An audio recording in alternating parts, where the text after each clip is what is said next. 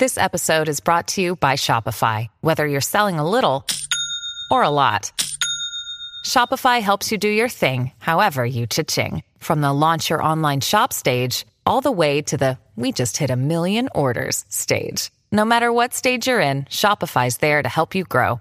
Sign up for a $1 per month trial period at shopify.com slash special offer, all lowercase. That's shopify.com slash special offer. 究竟是怎样不堪入目的容貌，才衬得起“第一丑女”这样的名号？一位病愈归来的老艺人的出镜，成功引起了广大网友的关注。她就是香港第一丑女于慕莲。然而，细看于慕莲的长相，即使是八十二岁高龄，又逢大病初愈，除了稍显憔悴外，似乎也并没有多么丑。相反，一双大眼还显得特别有神。得此称呼，也不过是因为她出演了太多丑角而已。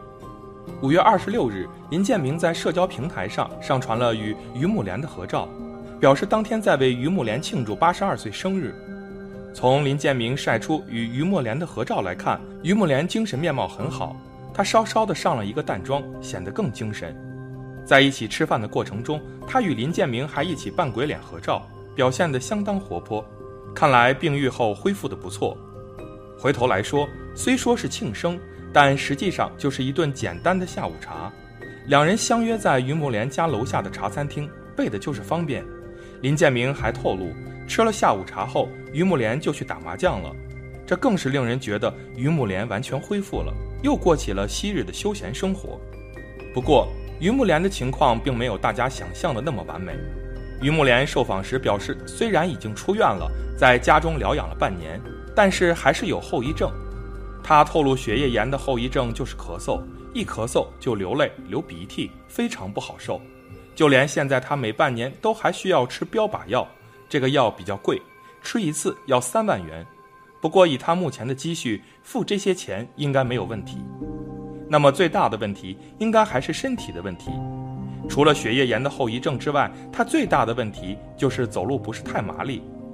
于慕莲直言，如今根本不敢一个人出街。必须靠工人陪伴自己，用辅助行走工具才能到街上走走，而这种情况限制了于慕莲的社交活动，她也只能参加一些吃饭、打牌的活动。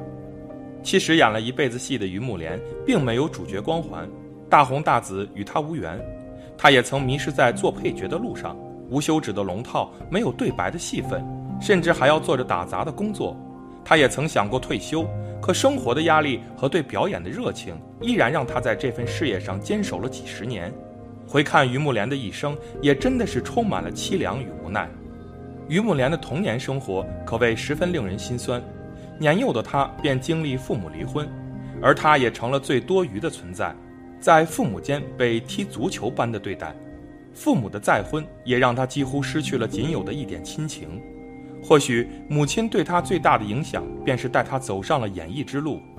于慕莲的母亲是香港早期著名女星邓美美。小时候的于慕莲经常跟随母亲进组，便也有了更多做特约演员的机会。她参演第一部电影《临老入花丛》时才十岁，长大后的她便理所当然地留在了娱乐圈发展。最早的时候，于慕莲是为了生计不得不接演丑角，但她的态度还是相当认真的。一九七三年，为了演好影片《七十三》中卖鱼婆的角色，她也是直接来到市场体验生活。蓬头垢面、满身鱼鳞的她，把卖鱼婆表演到极致，从此也奠定了她在演艺圈的丑女形象。没有哪个女人愿意被人说丑，于慕莲自然也是介意的。虽说年轻时的她也算漂亮，但相较于同期演员关之琳等，还是有所不及。在丑角的路上做久了。她也真的爱上了丑角，第一丑女也成了对她演技的最大肯定，甚至还被称为周星驰御用花魁。与周星驰合作的整蛊专家，其傅太太的表演更是经典中的经典。虽然她演绎的是丑角，但内心却十分美好。她的美也总有伯乐赏识，时装设计师邓达志更是对她钟爱有加。二零零五年，于慕莲第一次接到邓达志的邀请参加时装表演时，她异常吃惊，以为邓达志只是开玩笑。可他的出现在时装表演上大放光彩，与众多名模同台竞技，他也丝毫不逊色。台下观众无不为之哗然。于慕莲也因此重拾了对美的信心。谁也没想到，六十五岁的年纪还能转行做模特。此后，她开始打扮时尚，去唱乐曲，也有更多的时装表演找到她。于慕莲的演艺生涯也终于算是真正的火了一把。二零零七年，邓达志再次邀请于慕莲参加时装走秀，再一次引起娱乐圈轰动。此后，于慕莲也正式退休。邓达志的偏爱也算是为于慕莲几十年的演艺生涯画上了圆满的句号。退休后的于慕莲从自己不多的退休金中拿出八万元，给贵州山区捐赠了一所学校。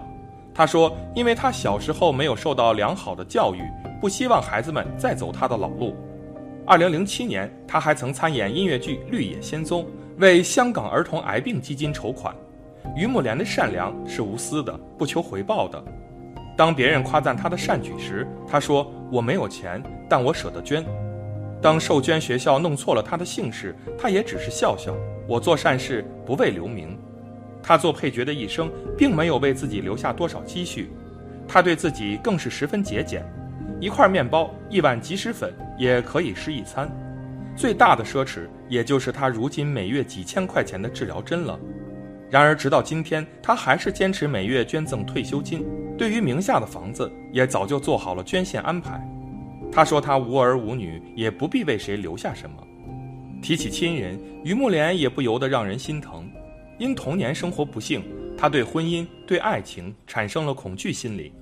八十二岁的他从未谈过恋爱，一生无儿无女。唯一的一次绯闻发生在曹达华身上，但对此他却矢口否认。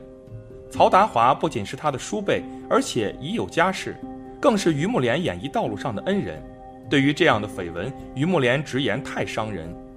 其实早年间，于慕莲也不乏追求者，甚至还有人直接把求婚信件寄到家里。对此，于木莲不仅没有感动，还只想尽快逃离。有人给他写情书时，也从不打开，而是直接撕掉。对此，于木莲也大方承认，不是没有机会谈恋爱。而是他没有给别人机会。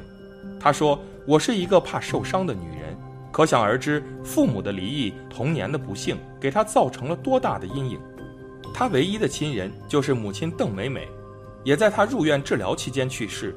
虽不曾受过母亲多少疼爱，但毕竟骨肉相连，为免其伤心难过影响病情，众好友选择隐瞒其母去世的消息。此后，于木莲于这世上就真的是孤家寡人一个了。”好在他足够乐观，于木莲说：“没有亲人，但我还有很多好朋友；没有爱情，也一样可以活得潇洒。”如今八十二岁的于木莲虽无儿无女，也无亲人陪伴，真正过起了退休生活，也确实十分潇洒。时不时与好友们聚聚，也能开怀大笑。病愈归来的他，面对生死也更加坦然，直言死后想要魂归大海，做个自由自在的人。当媒体问及了于慕莲的生日愿望时，对此于慕莲有点感慨地表示：“来到这年纪也没有什么愿望可言，之前死里逃生都已经算是赚到了，已经很知足了。只是希望日后去世的时候不要太痛苦，千万不要像当年做手术那样要卧床半年，没得吃，背部长脓包。最理想的状态是在睡梦中离世。这也许是因为于木莲坚持做慈善，让自己捡回了一条命吧。”而他当下最大的愿望就是能吃能喝，其他的别无所求了。很显然，于木莲已经看淡了生死，对他而言，能够有质量的活着，能够有尊严的离世，就是他最后的愿望。佛家有句名言：“菩萨为因，众生为果。”意思是菩萨很重视因地，而众生只看到事情的结果。其实人生没有那么多偶然，一切的结果都能追因溯源。人生海海，缘起缘灭。一切都有因果的关联，种善因得善果，种恶因尝恶果。还是希望大家心中常怀善念与爱，就像榆木莲一样，生活也会春暖花开。日行一善，福气满满。有位诗人曾经说过：“世界是一个山谷，生命是一种回声。你发出什么样的声音，就会收到什么样的回应。你对世界放声歌唱，人生自会积极向上；你对世界充满抱怨。”生活必定烦恼无限，爱出者爱返，福往者福来。善恶到头终有报，常做善事才牢靠。每天做一件善意的小事，生活也会慢慢被福气环绕。物随心转，心想事成。人的内心如果阴雨连绵，那生活也一定没有阳光照入。人的内心如果诗意花香，那他的生活也必定处处阳光。生活往往就是这样，即使面对同样的一扇窗，有人能看到窗外的蓝天，有人却看到地上的污泥。你的内心相信美好，那你看到的就都是暖阳。幸福与否皆有因果，你心怀阳光，才会处处见芬芳；你胸怀希望，才会心想事竟成。一个人相信温暖，这个世界才会有温暖。人活一世，世上的所有关系皆有因果。想要生活的幸福愉快，就要多做善事，常种善因。人在做，天在看，种下善因，终获善果。希望我们都能常怀一颗善心，但行好事，莫问结局。在心中种下美好，必定会收获一段幸福美满的人生。本期的视频就到这里，感谢大家的观看。如果您喜欢这个视频，记得点击订阅。我们下期再见。